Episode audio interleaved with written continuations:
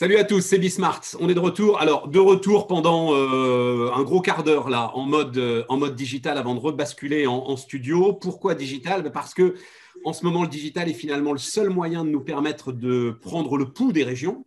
Et c'est ce qu'on va faire là avec, euh, avec Daniel Cariotis, avec d'ailleurs une des régions les plus intéressantes, les plus dynamiques, les plus industrielles de France, je parle de la région, alors euh, maintenant c'est plus Rhône-Alpes, c'est Auvergne-Rhône-Alpes, c'est ça, hein, euh, Daniel? Auvergne-Rhône-Alpes, tout à fait. un, très grand, un très grand territoire. Très grand territoire. supérieur, qui est supérieur, qui est, supérieur à l'Irlande pour vous donner un ordre de grandeur. Oui, c'est ça. Et, alors, surtout, un territoire sur lequel vous avez quand même un dynamisme d'entreprise de taille intermédiaire. Je le dis d'un mot, Daniel. Hein, ceux qui connaissent l'actualité, qui nous suivent, vous connaissent parce que notamment vous aviez dirigé euh, pendant un moment la, Banque Palatine, qui est aussi dans, l'orbite du groupe BPCE.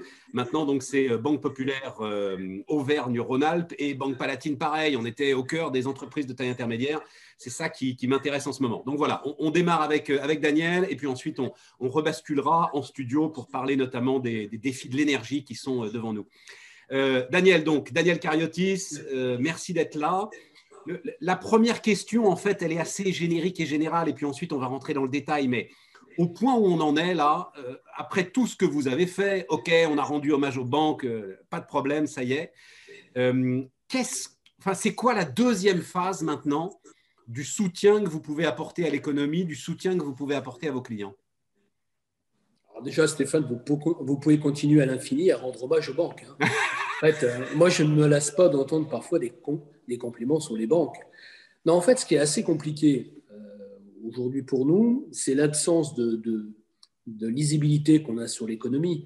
Euh, je vous donne un exemple. Euh, tout le monde nous indique effectivement qu'à un moment donné, le coût du risque va monter dans les banques. Bien sûr qu'il va monter.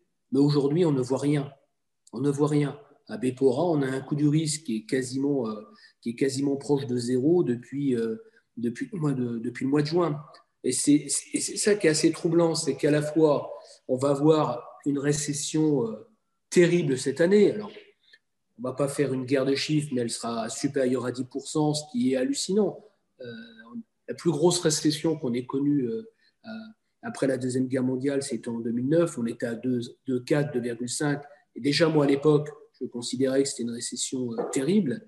Là, on va être à des niveaux qu'on avait à peine imaginés. Donc, c'est cette espèce de paradoxe, en fait.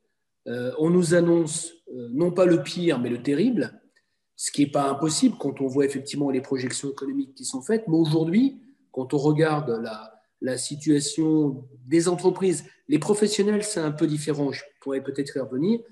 Pour l'instant, on a une économie que je trouve extraordinairement résiliente malgré tout. Mais oui, mais Daniel, vous le savez, c'est parce que face à cette euh, baisse de 10% de la richesse, il y a 10% d'endettement public en plus. Oui, c'est vrai. Mais c'est pas le Donc on est sous cloche. Non, mais bien évidemment, toutes les mesures qui ont été euh, prises par le gouvernement aident, aident effectivement à soutenir l'économie, à soutenir les entreprises. Je pense par ailleurs quand même qu'il ne faut pas sous-estimer la capacité de résistance de nos entreprises. Parce que beaucoup de chefs d'entreprise présents aujourd'hui ont connu la crise de 2008-2009. Et pour ceux qui ont connu cette crise et qui ont survécu à cette crise, je pense qu'en sont sortis grandis avec des vrais réflexes d'industriels, des vrais réflexes de survie. Ça explique quand même aujourd'hui qu'on a un tissu économique, pour l'instant, qui se porte, je pèse mes mots, se porte relativement bien. Sur les professionnels, les petites entreprises, le sujet est autre. Daniel, effectivement, un, mot, sur ce coût du risque, parce que euh, Bismarck est fait pour ça. Euh, ce coût du risque, c'est en fait mesuré par la fragilité supposée des prêts que vous avez dans vos livres. C'est ça, hein, euh, Daniel ça, ça. Et, et, tant qu'il n'y a pas de défaillance d'entreprise, en fait, il ne bouge pas. Bah, il ne bouge pas. Si, on peut quand même passer quelques provisions. C'est ce qu'on a fait nous d'ailleurs. au 30 juin, on a passé des provisions sectorielles pour anticiper justement une montée à venir du coût du risque. Donc on a aussi quand même des, provisions un peu statistiques qui, sont, euh, qui, sont, euh, qui peuvent être utilisées par les banques, mais les provisions individuelles aujourd'hui sont faibles parce que la provision individuelle pour le coup, où il y a une dégradation qui justifie un provisionnement, sinon vous ne pouvez pas provisionner. Donc il y a quand même un cadre comptable qui est, euh, qui est assez, assez strict et une, et une banque ne peut, ne peut pas tout faire. Non, mais c'est ça que je, c'est ça que je voulais préciser. On a des chiffres qui circulent d'ailleurs qui sont quand même, moi je trouve très intéressants. Alors, est-ce que c'est euh, euh, vu de la fenêtre passionnante de la Banque populaire euh, Auvergne-Rhône-Alpes Est-ce que ce sont les mêmes? 60-65% des entreprises qui ont demandé un PGE n'ont rien tiré sur ce PGE, n'y ont pas ouais, touché. Nous, nous c'est une entreprise sur deux, à peu près. Effectivement, il y a une entreprise sur deux qui n'a pas utilisé les PGE et qu'on retrouve sur les comptes de dépôt d'ailleurs. Pour ça qu'on a des comptes de dépôt d'entreprises qui sont euh, pléthoriques. En fait. Ce qui d'ailleurs à un moment va vous coûter cher d'ailleurs, ces comptes de dépôt pléthoriques. Écoutez, pour l'instant, euh, ce n'est pas impossible. En même temps, je pense qu'il faut aussi apprendre à vivre au jour le jour. Voilà, les problèmes d'aujourd'hui ne sont pas forcément les problèmes qu'on sera amené à, confronter, à être confronté demain. Donc, euh, pour l'instant, c'est pas, pour, pour l'instant, pour moi, c'est pas un problème. Qui est, qui est passionnant c'est que, euh, bon, il y a, alors, sur les comptes de dépôt des particuliers, même si les banques populaires, c'est vraiment les, entreprises. Sur les comptes de dépôt des particuliers, on dit, allez, 80, 100 milliards supplémentaires, OK. Sur le compte de dépôt des entreprises aussi. Donc, quel peut être le déclencheur pour qu'on sorte par le haut? Parce qu'on peut se dire, bon Dieu, mais il suffirait de. Enfin, il suffirait. Si on trouvait le déclencheur, on pourrait avoir une sortie par le haut en feu d'artifice. Mais ça sera le cas, Stéphane. Ça sera le cas, c'est ce que je dis à mes équipes. Il faut tenir, il faut aider nos entreprises. Il euh, faut être à côté de nos entreprises. Je pense que euh, cette crise démontre toute l'utilité des banques. Et d'ailleurs, regardez, quand on est sorti du confinement au mois de juin, nous, l'activité commerciale, immédiatement, était très bonne. En juin, juillet, août, même le début du mois de septembre a été bon. Et on voit bien que euh, la reprise sera aussi forte que la décrue n'aura été importante en, 2000, en 2020. Donc c'est évident. Après, à quel moment cela va-t-il arriver? Bah, c'est directement lié à la gestion de la crise sanitaire. Si on nous impose un troisième ou un quatrième confinement, c'est autant euh, de report euh, pour une reprise de la croissance qu'on aura en 2021. Et, ça va me permettre, Daniel, de, parce que c'est un chiffre que je n'ai pas encore pu citer, je vais me servir de vous pour le citer. Euh, aux États-Unis, vous savez, alors je, le dis évidemment, vous, vous le savez, hein, je le dis à nos, à nos, téléspectateurs, à nos auditeurs, on calcule la croissance en rythme annualisé. C'est-à-dire, vous avez un trimestre à 3%, et, vous faites 3 fois 4 et vous dites on a eu 12% de croissance. OK, nous, on ne fait pas ça. Si on avait fait ça sur le troisième trimestre, vous connaissez le chiffre, Daniel, combien on aurait eu de croissance? 98%. C'est Denis Ferrand ses codes qui a fait le calcul. On aurait eu 98% de croissance sur le troisième trimestre. Voilà. Donc, c'est je trouve que c'est un élément sur lequel on n'insiste pas assez, particulièrement dans cette période, qu'il y a la possibilité d'une très forte vigueur au redémarrage et à la sortie de confinement. Et on va se le dire, au moment où on sera à peu près sûr d'avoir un vaccin, voilà, c'est ça le déclencheur, non? Bien sûr. Mais de toute façon, effectivement, moi j'ai, moi j'ai toujours dit depuis le début de la crise que en 2021 ou en 2022, on aura une croissance de l'ordre de 5, 6, 7% à nouveau un niveau qu'on n'a jamais connu dans l'histoire récente de l'économie française. Et c'est la raison pour laquelle il faudra d'ailleurs, paradoxalement, qu'on soit autant aux côtés de nos entreprises quand ça va redémarrer très fort, qu'on ne l'a été au moment effectivement où l'économie a été sous cloche. Il faudrait être présent dans les deux situations. Ça peut paraître paradoxal, mais euh, il faudra que les équipes soient encore sur le, pont pour accompagner la, la reprise vigoureuse d'activité de nos clients il va falloir trier le, pardon de le dire comme ça, hein, le bon grain est livré. Il y, a, un sujet, vous le savez, d'entreprises zombies, on appelle ça comme ça maintenant, d'entreprises qui sont soutenues de manière un petit peu artificielle. Euh, comment est-ce que vous allez travailler là-dessus, Daniel? Les entreprises zombies, c'était quand même difficile de les éviter. C'est vrai qu'il peut y avoir un effet d'opportunité de profiter de certaines zones pour gagner quelques mois, mais quoi qu'il arrive, vous savez, je, je, commence à avoir une certaine expérience quand même de l'économie des marchés. En fait, le processus de sélection, il s'opère toujours. Vous pouvez le décaler d'une année ou de, 18 mois, mais une entreprise qui n'était pas bien avant l'arrivée du Covid, elle peut effectivement survivre une année de plus ou une année et demie de plus, mais elle tombera, cette boîte. Elle tombera. Voilà. Et elle tombera d'autant plus que euh, l'après-crise va faire générer des nouveaux modes de, consommation, va, être un formidable booster pour de nouveaux secteurs d'activité. Donc on voit bien de toute façon que la société, quand il y a des crises, se réinvente. On l'a connu en 2008-2009. Il y a des géants de l'économie qui sont nés en 2008-2009. Vous verrez qu'on aura des géants de l'économie qui vont naître en 2020-2021. Donc ces boîtes-là, si elles n'avaient pas leur place hier, elles n'auront pas, par définition, leur place demain. Il y a des, secteurs qui vous intéressent. Alors, il y a à peu près tout hein, dans votre région, donc c'est ça qui est formidable. Il y a un très fort, on rend hommage assez régulièrement, euh, Esquerre, Cégide, etc.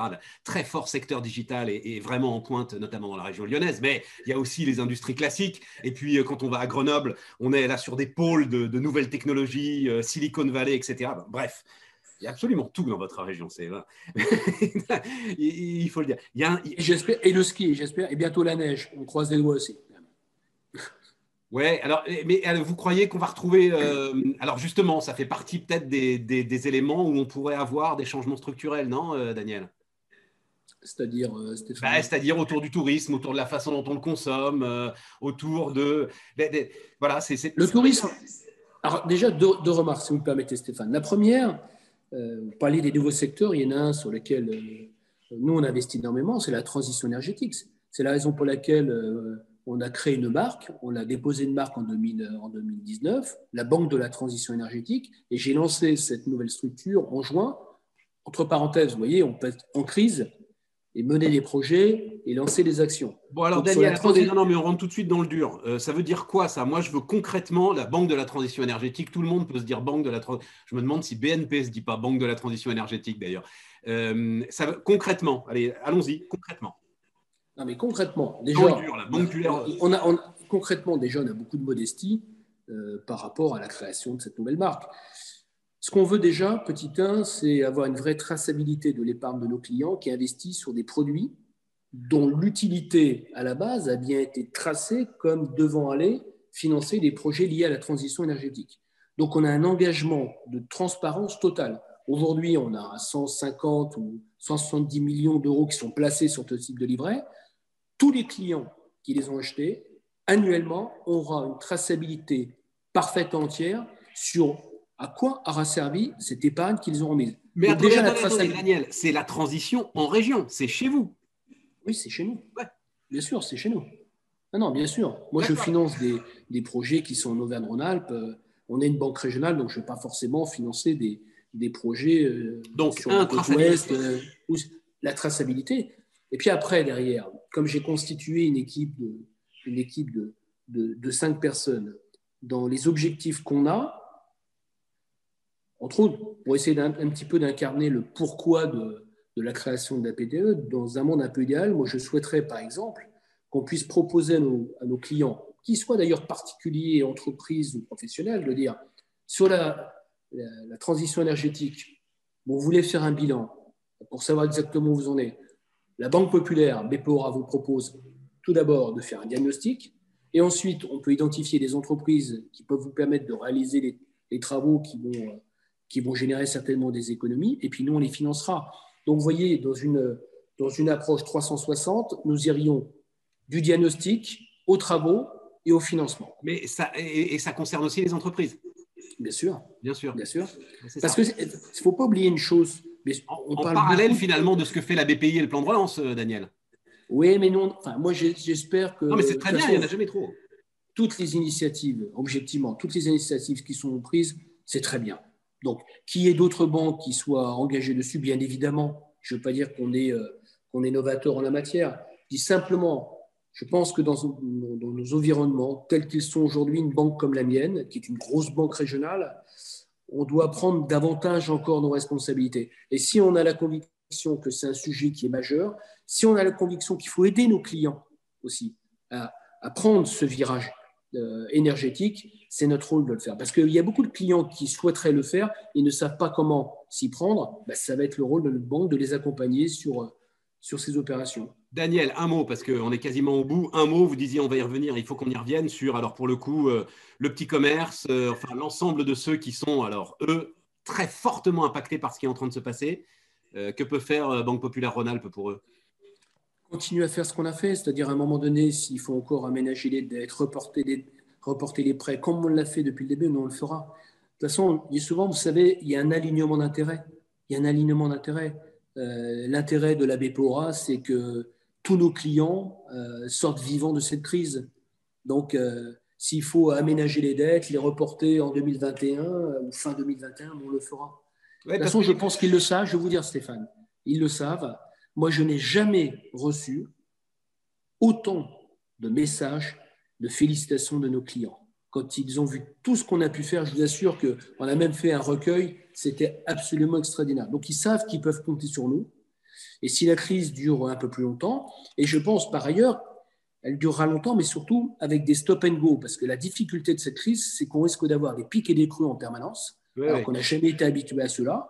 Et c'est plus difficile pour une entreprise, et c'est plus difficile pour une banque aussi, d'accompagner une entreprise dans cette configuration. Mais nous, on le fera.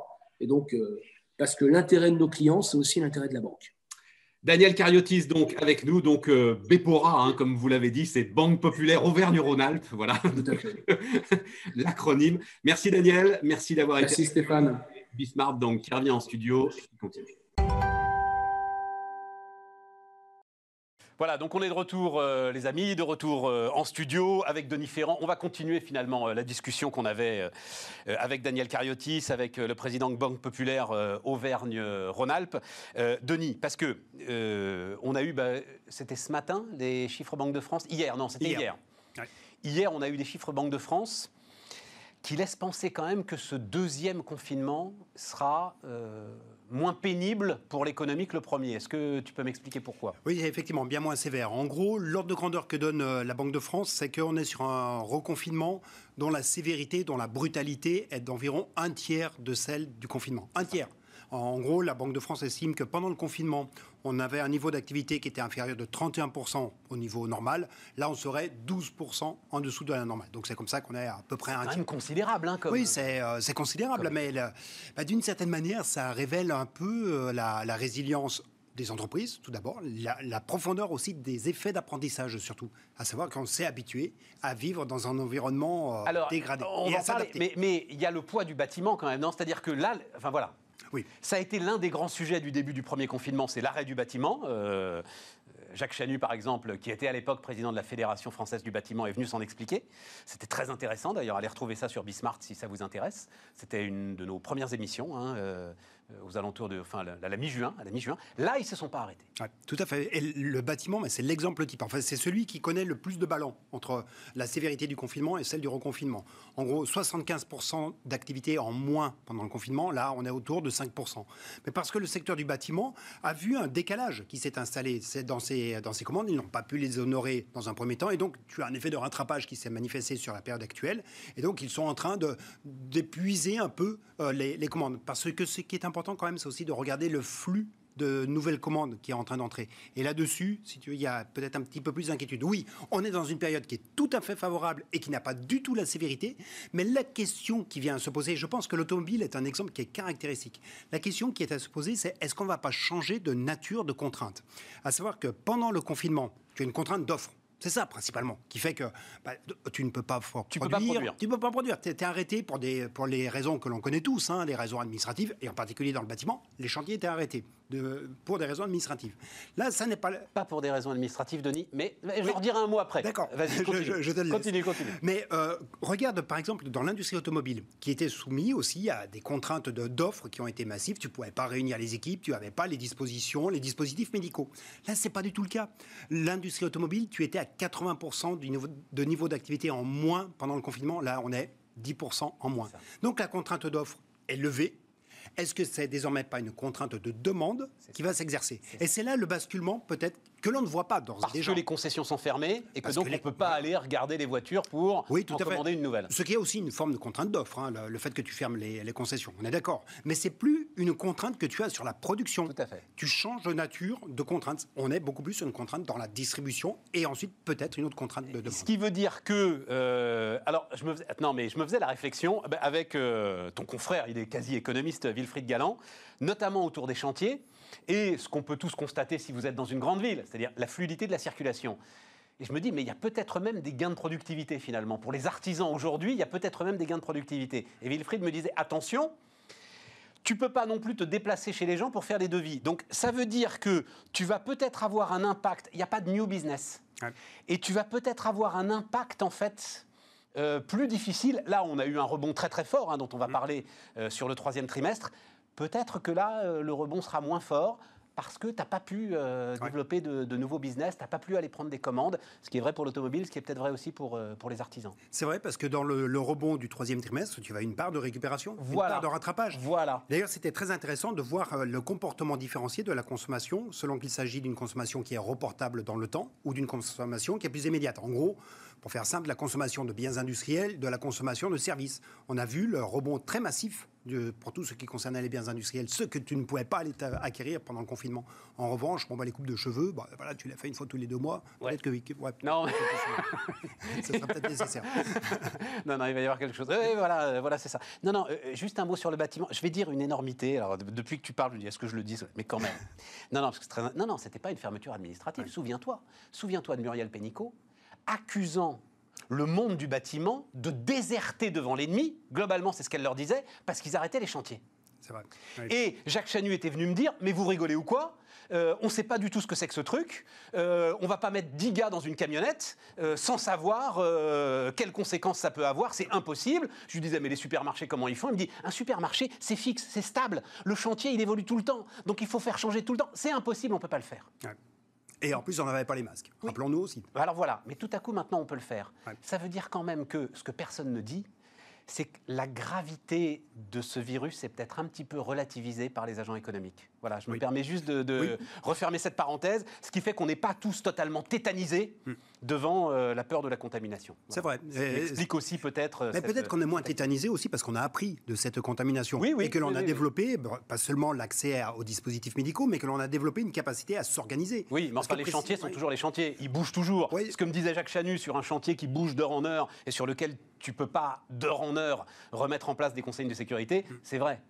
Et, je ne veux pas croire que les gars, enfin oui, ils ont des masques, mais enfin quand même. Mais ce faisant, ça va poser aussi la question de l'efficacité de la production. les, gains de productivité qui auront été gommés ou euh, les, pertes en réalité de productivité que tu auras eu parce que cette nouvelle manière de voilà, cette nouvelle manière de produire ne peut pas te permettre d'opérer dans les mêmes conditions d'efficacité que celles que tu avais auparavant. Donc euh, tu risques d'avoir devant toi plutôt une perte de productivité et donc quelque chose qui va se trouver défavorable pour les entreprises. Un mot du rebond euh, du troisième trimestre quand même parce que je pas vu depuis. Euh, et, tu as sorti un chiffre de dingue, Denis. Je te, je te laisse pour donner la mesure de ce rebond. Oui, c'est vrai que c'est. Il faut se comparer aux Américains, tu le sais bien.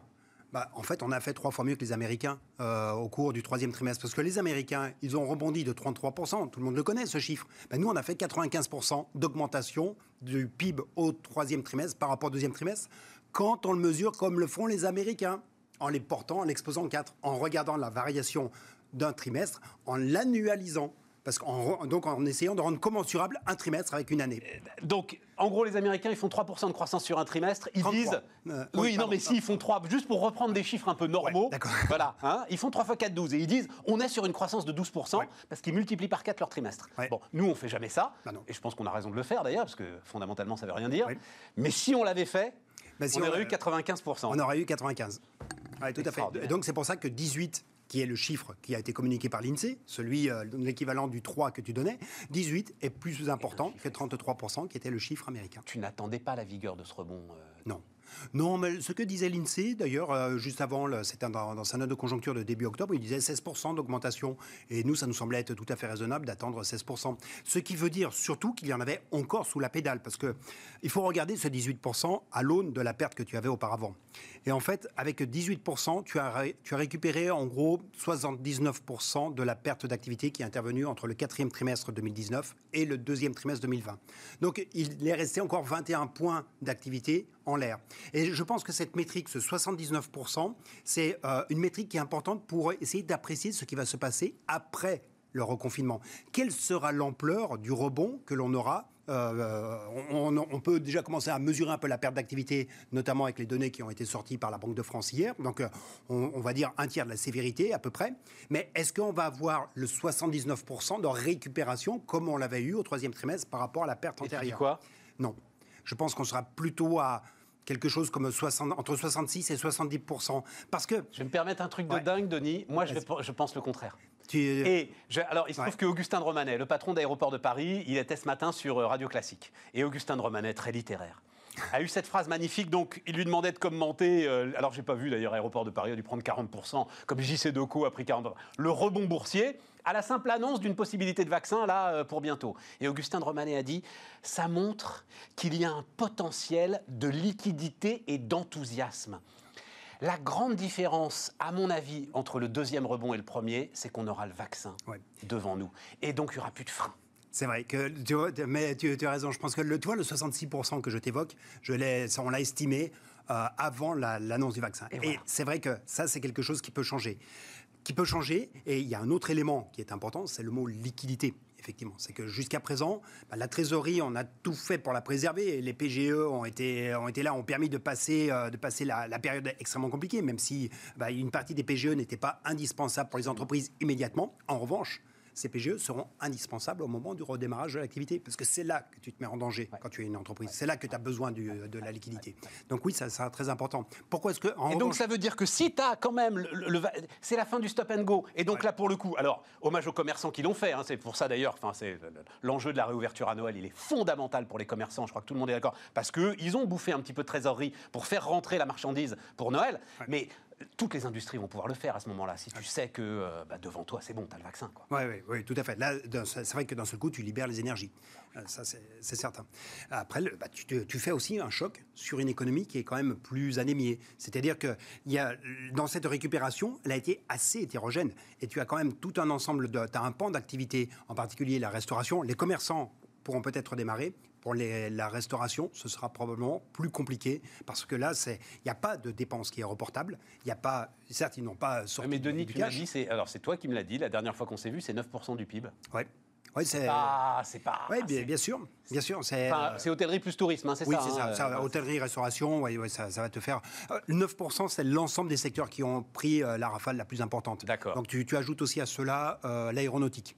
Euh, et puis quelques, quelques autres branches. Mais voilà, le cœur, c'est hôtellerie, restauration, aéronautique, et l'ensemble te faisait 9 points de PIB. C'est ceux qui ont le plus, euh, qui ont le plus souffert. Certains redémarreront, d'autres seront quand même dans une situation beaucoup plus compliquée. Donc tu continues à penser, parce que c'était ça, hein, mesdames, messieurs, l'image, vous, vous l'avez vu, on en a beaucoup parlé, d'une sorte de racine carrée inversée, c'est-à-dire qu'on sortirait non pas dans un grand V qui nous permettrait de tout récupérer, mais d'avoir un plateau qui est un peu en dessous, ce qui se passe d'ailleurs à chaque crise. Hein. À chaque crise, on descend un peu.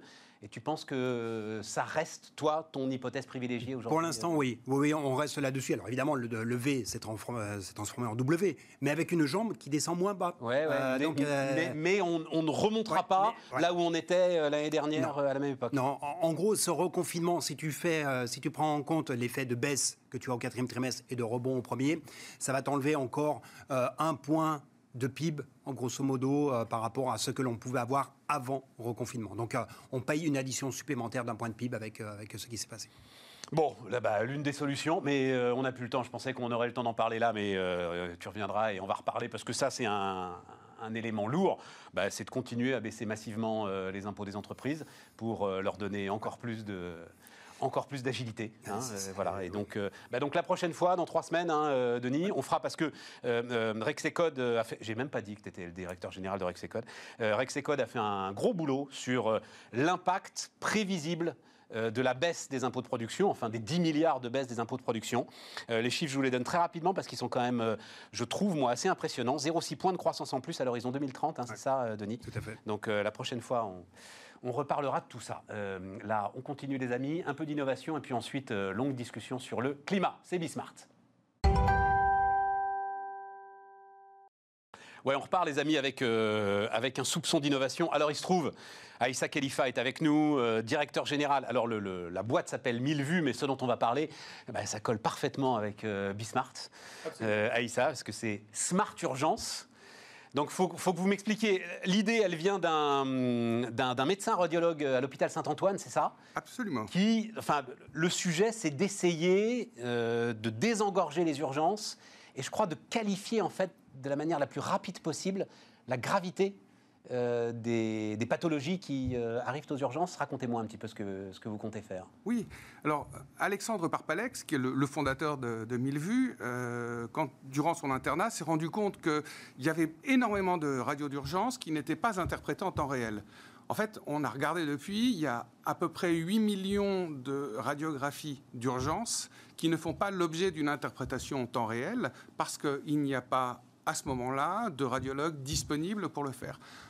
Heureusement. Donc, attendez, donc ça veut dire quoi? Parce que j'ai eu la chance de malheureusement pas avoir à subir ça. Ça veut dire donc je rentre aux urgences, il y a une radio et ensuite je poirote en fait. Alors vous vous attendez d'abord un tout petit peu pour la radio, en règle générale. Hein, ça passe pas, ça se passe pas comme ça. Mais ce qu'on sait, c'est que 97 euh, ou 98% des radiographies sont réalisées en moins de 3 heures. Donc jusque-là, ça marche bien. Et après, il y a un problème sur l'interprétation. Il faut un radiologue pour interpréter. C'est indispensable qu'un radiologue interprète. Par contre, il n'est pas nécessairement disponible tout le temps. Et puis, ce qu'on sait, c'est que sur ce flot de radio euh, d'urgence, il y en a une euh, grande partie qui vont être euh, négatives, sur lesquelles on qui vont être des examens normaux. Donc l'idée, c'est de... dire en fait, il n'y a pas de fracture, il n'y a pas, voilà, il y a, En fait, il n'y a pas de fracture, il n'y a pas d'épanchement, il n'y a pas de luxation. D'accord. A... On voit rien à la radio, quoi. On voit rien à la radio. Monsieur, vous êtes un psychopathe, voilà. non, on, peut avoir, on peut avoir très mal sans avoir de fracture. oui, je plaisante, je plaisante. On peut avoir très mal sans avoir de fracture. Et, euh, et donc, l'idée, c'est de dire, ces examens vont être interprétés. Dans la grande majorité des cas, ils vont être interprétés, mais ils vont être interprétés à distance. Donc, sur un certain nombre d'examens, euh, on peut apporter avec l'intelligence augmentée, une valeur ajoutée au processus de prise en charge qui est fondé sur deux personnes, l'urgentiste et le radiologue, en permettant à l'urgentiste de bénéficier immédiatement euh, d'un retour sur l'ensemble de ses radiographies d'urgence, d'un retour qui est un, un, retour pertinent, qualifié avec une très bonne capacité diagnostique. Réalisé par intelligence artificielle. Réalisé par intelligence artificielle. Et ça permet d'envoyer au radiologue euh, qui est de garde. Juste les radios qui sont jugées douteuses ou qui sont jugées pathologiques pour qu'il puisse les interpréter là en temps réel et apporter une valeur ajoutée. Donc on facilite la vie de tout le monde, on facilite la vie de l'urgentiste en lui donnant tout de suite une expertise radiologique d'intelligence artificielle et on facilite la vie du radiologue en triant pour lui les examens qu'il doit interpréter tout de suite et ceux qu'il peut voir à distance. Alors je comprends, euh, Aïssa, je comprends. Alors d'abord, c'est un truc qu'on dit depuis un moment, c'est-à-dire l'intelligence artificielle, tout le monde en parle. Globalement, quand vous cherchez des utilisations pratiques aujourd'hui, elles sont quand même limitées. La radiologie a été identifiée très très rapidement. Il y a notamment des exercices sur des, sur des cas de cancer et sur des détections de cancer qui sont euh, implacables en faveur de l'intelligence artificielle. Donc euh, là-dessus, c'est acquis. Après, moi, j'attends de voir le premier urgentiste qui, parce que l'intelligence artificielle lui aura dit c'est bon, il n'y a rien à voir, euh, euh, il n'y a rien sur la radio, acceptera d'écarter la radio. Enfin, c'est quand même un élément. Vous comprenez ce que, ce que je veux dire? Mais il la regarde aujourd'hui. On lui apporte simplement une, deuxième lecture, une valeur ajoutée supplémentaire à son diagnostic. Il la regarde comme ça et il a l'intelligence artificielle qui lui dit te fatigue pas, de toute façon, il n'y a rien à voir il lui dit, ou alors il lui dit, il vaut, mieux demander un deuxième avis euh, à un radiologue, un radiologue, et de l'avoir tout de suite. Alors, mais vous comprenez ce que je veux dire Moi, c'est pour ça que ce sujet me passionne et je voulais que vous veniez, même si on ne va pas en parler pendant une heure, mais c'est les premières applications. Alors, on le réalise assez peu, mais en fait, la toute première application, c'est quand même euh, aujourd'hui nos systèmes GPS, hein, où finalement on délègue à une euh, puissance digitale euh, la route qu'on va prendre pour aller d'un point A à un point B. Là, on est quand même sur des enjeux qui sont des enjeux beaucoup plus importants, vous comprenez? Oui, alors c'est pour ça qu'on parle d'intelligence augmentée et pas d'intelligence artificielle dans ce cas-là. Parce que l'idée, c'est de pas supprimer, c'est pas de supprimer l'homme, c'est pas de supprimer ni le radiologue ni l'urgentiste moi, je serais très inquiet d'avoir juste quelque chose sans urgentiste et sans radiologue. Mais c'est d'apporter dans le processus de prise en charge une valeur ajoutée supplémentaire.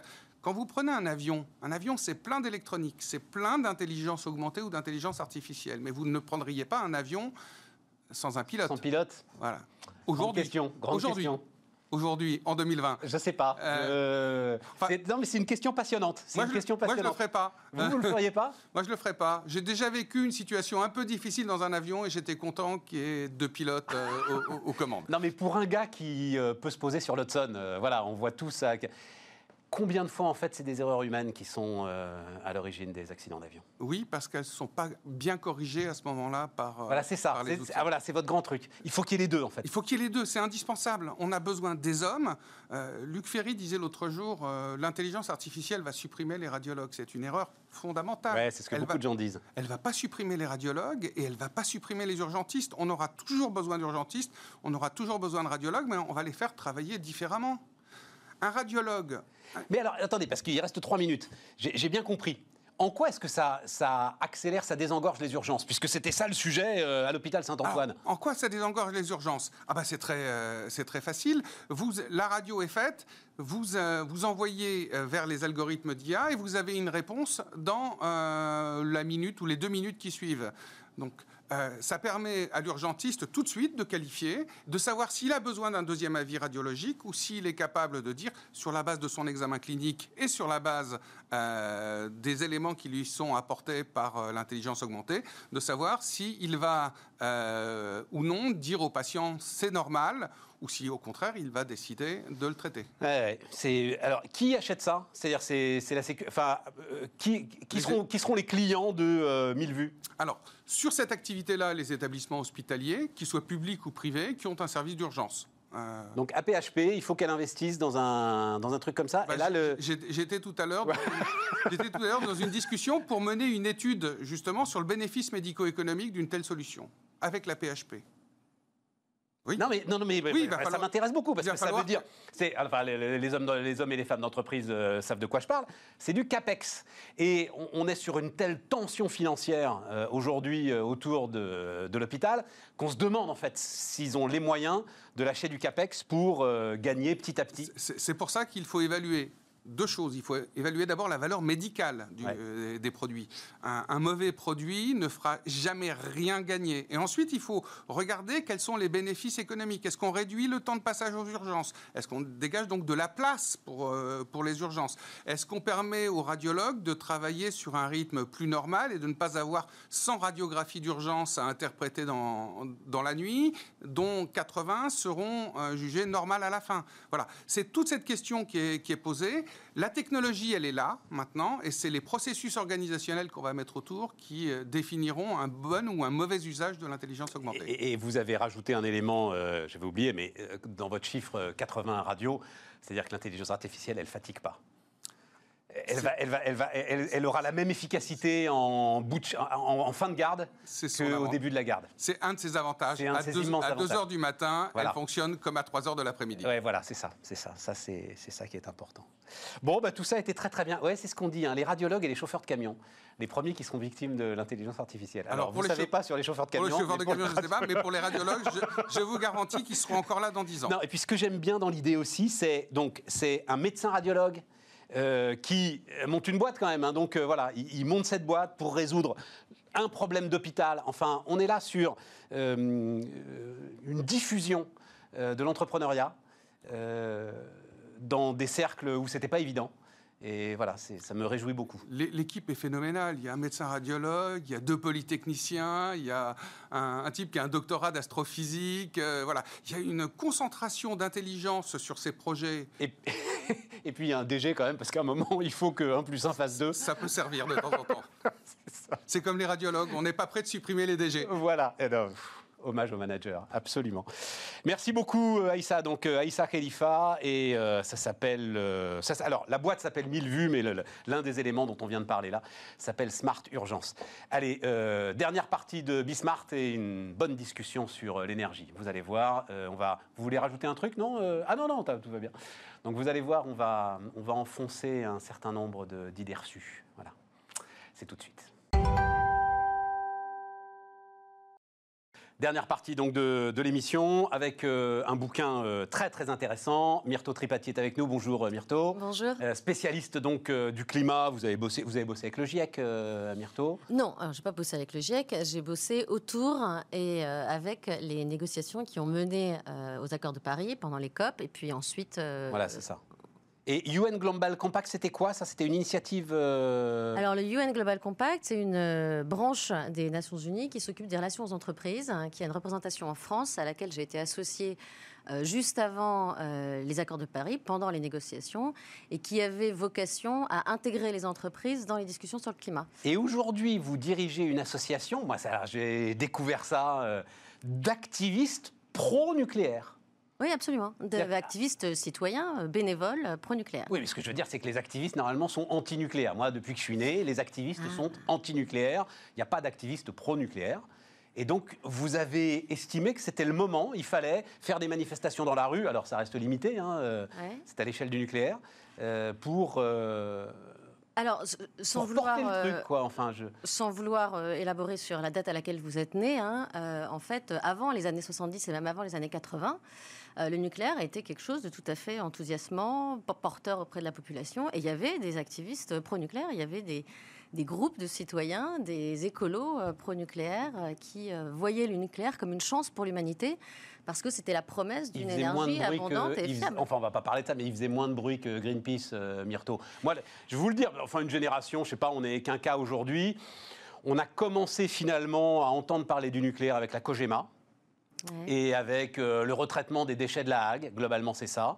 Ensuite, il y a eu le boulot extraordinaire, tiens, je tiens à le dire, fait par Anne Lauvergeon, qui a ouvert les portes, qui a mis la lumière partout, avec la création d'Areva, qui a mis la lumière partout sur le nucléaire, qui a installé la transparence et qui a, à mon avis, à ce moment-là, réconcilié effectivement la nation avec euh, le nucléaire. Tout à fait. Et puis ensuite, Fukushima, qui est venu tout casser, et euh, sans doute de mauvaises décisions qui ont été prises à ce moment-là et qui ont brisé la confiance. Voilà, est-ce que ça vous va comme... euh, Non, oui, absolument. Après, euh, ce qu'il faut peut-être euh, souligner, c'est qu'effectivement, euh, la phase euh, Anne Lauvergeon, euh, c'était euh, la phase aussi de prise de conscience euh, des changements climatiques et des impacts qu'il y a à avoir euh, sur les populations. Et que cette prise de conscience, et aussi la prise de conscience d'une pénurie du pétrole qui allait arriver, s'est accompagnée de ce qu'on a appelé le mouvement de la renaissance du nucléaire. Et il y a eu un grand mouvement de renaissance auquel j'ai participé euh, en, tant que, en tant que cadre euh, à l'époque, euh, qui euh, effectivement s'est retrouvé à prendre beaucoup de place dans euh, le débat énergétique, dans le système énergétique, et dans aussi les politiques publiques et les perceptions que les politiques publiques avaient de ce sujet-là, de comment euh, électrifier et décarboner l'électricité Ouais. des nations Ouais. forcément, ça, ça- ça a changé complètement le paradigme euh, compétitif dans lequel euh, on se trouvait. Euh, la, la- la question du panorama énergétique s'en est trouvée complètement bouleversée. Et, je suppose que les acteurs ont aussi euh, réagi en fonction de ce nouveau paradigme. Et Fukushima a été euh, une malchance euh, pour le nucléaire, a été une chance pour d'autres. Pour d'autres, c'est-à-dire? Bah, pour les concurrents euh, directs. Oui, de oui, d'accord. Mais alors donc, restons dans le dur, parce que là, je voulais juste qu'on pose bien les, les- les choses. Après, euh, votre bouquin, donc Bataille pour le climat, une fois encore, c'est des bouquins que j'aime bien, c'est-à-dire qu'il il y a des chiffres, il y a des équations, il y a... Enfin voilà, c'est... euh, Pas seulement, pas seulement. Vous Pas allez seulement, me mais faire on perdre sur- euh, on- des lecteurs. on- on est sur... Mais non, mais non, mais non, mais non, mais non. Parce que je crois que les gens en ont marre des romans, justement, autour de cette histoire. Tu vois, Myrto Non, non, non, non, justement. Oui, je pense oui, que tu gagnes des lecteurs en Ouais. disant que c'est austère, que c'est écrit tout petit et qu'il il y en a euh, 230 pages. Voilà. Allons sur un chapitre qui m'a beaucoup intéressé D'accord. et que tu appelles toi-même l'illusion qu'on nous vend. Comprendre l'illusion qu'on nous vend. C'est quoi l'illusion? Et donc, je, je- je cite ta phrase et on va rentrer tout de suite dans le dur. Les renouvelables nous enferment dans le modèle de dépendance aux énergies fossiles dont nous voulons sortir. Qu'est-ce que c'est que ce paradoxe? Oui, absolument. Bah, c'est que la, la, prise de conscience hein, qui a été la mienne quand j'ai participé euh, aux négociations euh, climat autour des COP, euh, c'est que fondamentalement, les énergies qu'on mettait en avant comme étant la réponse au changement climatique, des énergies nouvelles à un problème nouveau, les gens aiment bien les réponses nouvelles à des problèmes nouveaux, en réalité étaient pas complètement prêtes à assumer ce rôle-là, des fois pas faites pour assumer ce rôle-là, c'est-à-dire le, le rôle d'apporter massivement euh, de euh, l'électricité décarbonée sur des réseaux euh, de forte densité énergétique, de grande consommation, qui requerraient une, continuité et une fiabilité extrêmement importante. Hein. On voit à quel point nous sommes dépendants. Tout à fait. et, et qu'en fait, ces énergies-là n'étaient pas prêtes et qu'on compensait cette euh, impréparation, j'ai envie de dire, ou ce manque de maturité technologique par tout un tas de mécanismes, qu'ils soient euh, économiques, fiscaux, euh, ou même des mécanismes physiques de compensation par d'autres capacités qui, elles, continuent à produire derrière. Donc concrètement, pour parler en termes plus simples et plus directs, les énergies éoliennes et solaires, hein, pas toutes les énergies renouvelables, hein, la biomasse qui est très carbonée est une énergie renouvelable, l'hydraulique est une énergie renouvelable qui n'est pas du tout euh, nouvelle. Donc là, on parle vraiment des énergies éoliennes euh, et solaires, euh, sont des énergies très prometteuses, mais pas sur un réseau. et en l'occurrence, elles sont leur tu. Dit, non, mais je reprends. Forte intensité, fiabilité, continuité. Absolument. Voilà. Il faut que ça marche tout le temps. un électron qui rentre, c'est un électron qui sort, et vous ne pouvez pas avoir trop d'électrons dans le réseau et pas assez d'électrons dans le réseau et forte intensité. Voilà, exactement. Et, donc le problème majeur de ces deux euh, formes d'énergie, euh, c'est qu'elles sont intermittentes, donc elles fonctionnent quand elles peuvent, en réalité, quand il y a du soleil ou quand il y a du vent, et qu'elles sont aussi diffuses, c'est-à-dire qu'elles sont très éparpillées dans l'espace et qu'à un point donné, elles, elles, produisent très faiblement. Donc il faut couvrir de très euh, euh, vaste surface pour réussir à récupérer une quantité significative. Donc quand on met ces énergies euh, en place, bah, on est obligé de, en fait, de les, superposer à un autre réseau qui, lui, sera capable de répondre à la demande quand on en a besoin. Une fois qu'on a dit ça, Myrto, je te bouscule un peu parce que le temps tourne quand même on a tous vu, on a tous lu, tous ceux qui s'y intéressent ont vu bah, ce que ça a donné en Allemagne, très clairement, où effectivement ce choix du nouveau renouvelable, comme tu le dis, a amené un bilan carbone de la production d'électricité allemande qui euh, voilà, est, monté dans des, dans des niveaux qu'on n'imaginait pas. N'a pas progressé comme il aurait dû. Euh, pourquoi le mythe persiste-t-il?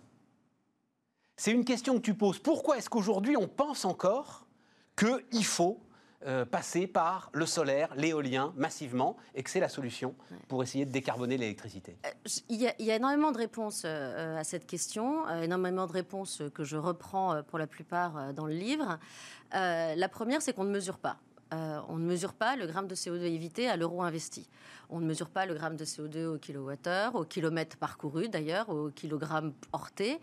On, on, a cet élément de mesure qui est le gramme de CO2 par euro investi, qu'on n'apporte pas dans le débat et en fait on est incapable de réellement hiérarchiser les différentes solutions qu'on propose à l'aune de ce qu'elles font, de la contribution effective qu'elles ont au climat. Donc tout le monde est persuadé qu'elles sont vertes, qu'elles sont pas vertes, qu'elles sont propres, qu'elles sont pas propres. En réalité, on ne propose jamais ce chiffrage à la population. La deuxième réponse, c'est que ces énergies finalement qui, qui portent l'espoir et qui portent toute une industrie et qui portent énormément d'acteurs sont aujourd'hui subventionnées aujourd'hui depuis pratiquement plus de 20 ans. Quand vous subventionnez quelque chose depuis euh, aussi longtemps, vous créez un système, vous créez une filière, vous créez des gens qui en dépendent. Qu'en plus, ces gens sont plutôt des acteurs privés qui ont bah, la capacité, l'habitude, euh, la compétence pour communiquer, pour maintenir leur, euh, leur position concurrentielle, et eh ben, ils vont tout faire pour maintenir cette situation comme ces renouvelables, euh, ces, énergies euh, éoliennes euh, et solaires aujourd'hui ont énormément de mal à apporter de la valeur au marché, elles ont besoin de ces subventions, on le voit encore aujourd'hui, 170 hein. milliards engagés en France pour soutenir ces énergies renouvelables. Attends, attends, attends, Sur, quelle période de temps? 170 milliards, ça veut dire quoi 170 milliards? Alors, il y a 170 milliards de contrats qui ont été signés par l'État de subventions euh, aux euh, énergies éoliennes, aux acteurs euh, pour développer et mettre en œuvre Depuis euh, que les cette énergie existe, éoliennes et- enfin, et depuis que ces programmes ont été lancés. Depuis la- la- les 5-10 dernières années sur, sur encore quelques années à venir. Donc c'est des montants colossaux et effectivement, ces montants-là, l'allocation de ces montants dépend d'un facteur essentiel qui est l'opinion publique. Euh, il faut que l'opinion publique accepte que euh, le budget de l'État euh, s'engage sur ces subventions, s'engage sur ce soutien euh, continu, pérenne à une industrie qui essaye de rendre le service qu'on lui demande. On fait 17 réacteurs nucléaires. Euh, Même, même au prix, même au prix euh, Même euh, Avec les dépassements de Flamanville, voilà, même avec les euh, dérapages, un certain nombre. on fait un certain nombre de, de réacteurs Mais nucléaires. Mais alors, attends, attends, attends, parce que tu, tu, tu, tu, tu mènes. Moi, je. Ce n'est pas mènes le d'opposer les énergies. Non, hein. non, quand même un peu. Ben si, enfin, il y a le et le GIEC alors justement, il y a aujourd'hui une, une sorte d'autorité euh, scientifique et morale d'ailleurs. hein, euh, pourquoi est-ce que elle ne, alors est-ce qu'elle fait le constat que tu fais? Oui. Et pourquoi est-ce que elle ne l'exprime pas plus fort? Alors, je, voudrais quand même, excuse-moi, euh, revenir sur le point précédent, mais ça va nous amener euh, au GIEC. Euh, moi, je n'aime pas trop opposer ces énergies parce qu'en fait, elles n'ont pas le même rôle, elles font pas la même chose, et donc elles remplissent des services qui sont différents, ou elles devraient remplir des services qui sont différents. La raison pour laquelle on les oppose, c'est parce qu'on les oppose en France, parce qu'en France, le mix électrique est à 95% décarboné et que le nucléaire est l'énergie la plus décarbonée de France. Oui, enfin, on les a. un Ah, il y a peu de gens enfin, qui s'en enfin, souviennent, euh, mais il faut on le les a savoir. opposés en Allemagne. Enfin, Et- Angela Merkel a dit je vais massivement faire du renouvelable parce que je ne veux plus de nucléaire. Alors, elle a dit qu'elle voulait plus faire de nucléaire et qu'elle voulait faire du renouvelable. L'Allemagne a un- une situation qui n'est pas la nôtre, qui est qu'elle a aussi des énergies fossiles, qu'elle s'appuie beaucoup sur du charbon et de la lignite, et qu'en l'occurrence, elle aurait très bien pu faire des renouvelables et du nucléaire et de l'hydro, euh, et donner la priorité à la sortie euh, du charbon euh, et de la lignite. Si on les oppose, Mais- Myrto, quoi que tu penses, enfin, d'ailleurs, je ne sais pas si tu le penses vraiment, mais quoi que soit ton discours, Ouais. euh, on les oppose aujourd'hui. Alors on les oppose, euh, oui. Alors effectivement, euh, à partir du moment où on décide de remplacer une énergie décarbonée qui est le nucléaire par une autre énergie décarbonée qui sont les éoliennes et les panneaux solaires, on les oppose. Et pourquoi est-ce que problème- le GIEC ne tape pas du poing sur la table en disant bon, attendez, les amis, euh, s'il y a une urgence, seul le nucléaire est aujourd'hui capable de résoudre l'équation? Alors il le fait, il le fait pas. Effectivement, c'est une vraie question. C'est-à-dire qu'il est extrêmement explicite dans ses rapports, dans ses résumés aux décideurs, dans ses tableaux, dans ses scénarios. 95% des scénarios du GIEC imposent euh, la présence du nucléaire si on veut remplir les objectifs. Euh, les, des scénarios les plus contraignants en termes de sobriété aux scénarios les plus proches du business as usual, on va de x2 le parc mondial actuel à x6. Donc la présence du nucléaire, elle est, elle est avérée, elle est claire, elle est nette, elle est incontournable si on veut répondre à cet enjeu qu'est le changement climatique. Maintenant, là où tu as effectivement euh, raison, c'est que le GIEC, comme beaucoup de gens hein, finalement, peut-être à part, euh, à part euh, les- l'ONG, les voies du nucléaire dont je m'occupe, est extrêmement frileux à ce sujet. Donc c'est des choses qui sont noyées dans des tableaux, c'est des choses qui ne sont pas assumées euh, explicitement, qui ne sont pas mises en avant particulièrement quand il y a des déclarations, quand il y a, il y a des synthèses, des choses comme ça.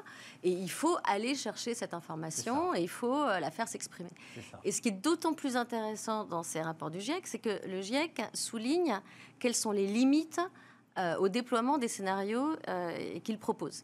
Donc, quand il s'agit des énergies nouvelles, par exemple, il dit bien explicitement attention, on a des limites techniques, technologiques euh, à, au déploiement de ces technologies. On a des limites en termes de matière, de matières premières, de ressources, etc., auxquelles il va falloir répondre.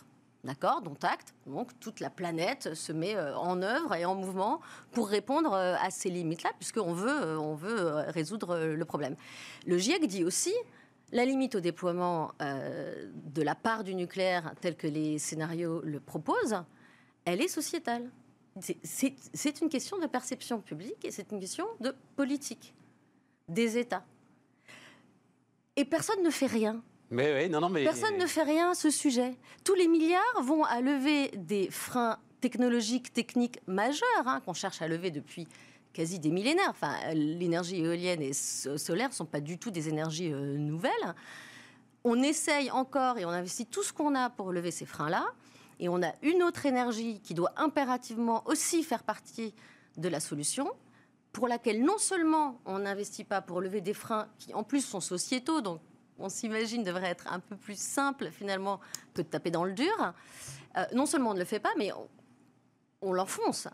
Enfin, il faut être très clair, on l'enfonce. Aujourd'hui, quand on a 86% des jeunes adultes de 18 à 35 ans en France qui pensent que le nucléaire contribue au changement climatique fait des émissions de gaz à effet de 86% c'est scandaleux. Ça où euh, Tu es sûr de ton chiffre là Ah bah oui, oui, non mais oui, je suis extrêmement ah sûre. bah je me permettrai pas. C'est une étude BVA euh, de euh, juin 2019. Cette même portion de population qui, qui sont donc, soyons clairs, la génération à la décision aujourd'hui et la génération au pouvoir demain, Bien sûr. mais en haut de ses priorités, le combat contre le changement climatique et les pollutions. Le nucléaire est, encore une fois, l'énergie la plus décarbonée de France et celle qui génère le moins de pollution environnementale et d'impact sanitaire de France. Tiens, on va redonner parce que. Euh, là, on est dans du déni de démocratie. Il faut que cette information-là soit connue. et après, non, malheureusement, ce n'est pas du déni de démocratie puisque les gens sont d'accord avec euh, des choix qui ne sont pas faits. Donc, euh. parce qu'ils n'ont pas l'information. Il faut la leur donner. Moi, je, ne blâme pas les gens de ne pas disposer d'une information qu'on ne leur donne pas. Chiffres du GIEC, tu dois les connaître par cœur, mais c'est quoi? C'est l'éolien, c'est 12 grammes de CO2 par mégawattheure, c'est ça? Enfin, d'équivalent CO2 par mégawattheure. Et le, et le nucléaire français, parce qu'il est amorti depuis un bon moment il est entre 4 et 6. Quoi. Donc c'est Alors, c'est pas tant qu'il est euh, amorti, il est entre 4 et 6, effectivement. Euh, c'est parce qu'en fait, il s'auto-nourrit. C'est-à-dire que comme la, portion nucléaire est importante, c'est l'énergie nucléaire décarbonée qui euh, sert à fabriquer les équipements ah, et à fabriquer la matière première, etc. Prenez toutes les autres formes d'énergie les équipements et les infrastructures sont fabriqués à base de fossiles, à base de charbon et de pétrole. C'est aussi ça qui permet que leur coût ne soit aujourd'hui pas si élevé que ça, tant que les externalités, les impacts environnementaux ne sont pas intégrés dans le prix.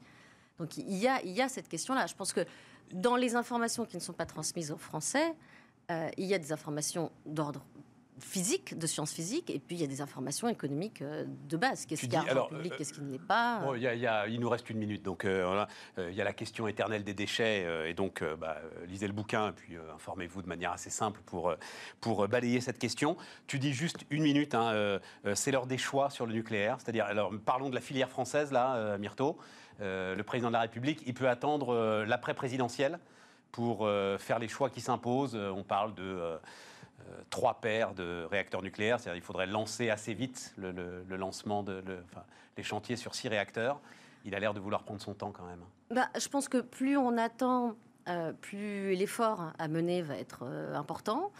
plus on attend, plus on dégrade le service public et les installations actuelles, finalement, parce qu'on les, on n'en profite pas pour les rénover, on n'en profite pas pour capitaliser, faire levier euh, de ce qui existe.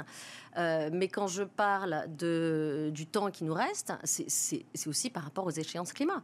Enfin, je, veux dire, à un moment aujourd'hui, les émissions ne baissent pas. Euh, on ne répond pas à la question et quand on parle de 2050, les gens oublient de faire le calcul 2050 moins 2020, c'est 30 ans. Voilà, en 30 ans, c'est extrêmement peu de temps. Et je pense qu'il y a aussi une chose qui est importante pour moi, que je vais me permettre de prendre la demi-seconde nécessaire, euh, c'est que je pense qu'il est vraiment urgent qu'on sorte euh, de la notion de responsabilité collective, euh, qui est quand même une forme de lâcheté contemporaine, et qu'on rentre dans la question de la responsabilité individuelle. Je pense qu'il est vraiment temps que chacun, dans son rôle, dans sa fonction, dans son, aussi dans sa position de citoyen et de votant, prenne sa responsabilité sur ces questions-là. Myrto Tripati, euh, donc euh, Bataille pour le climat, c'est aux éditions Genèse. Voilà. Les amis, euh, Bismarck, c'est demain.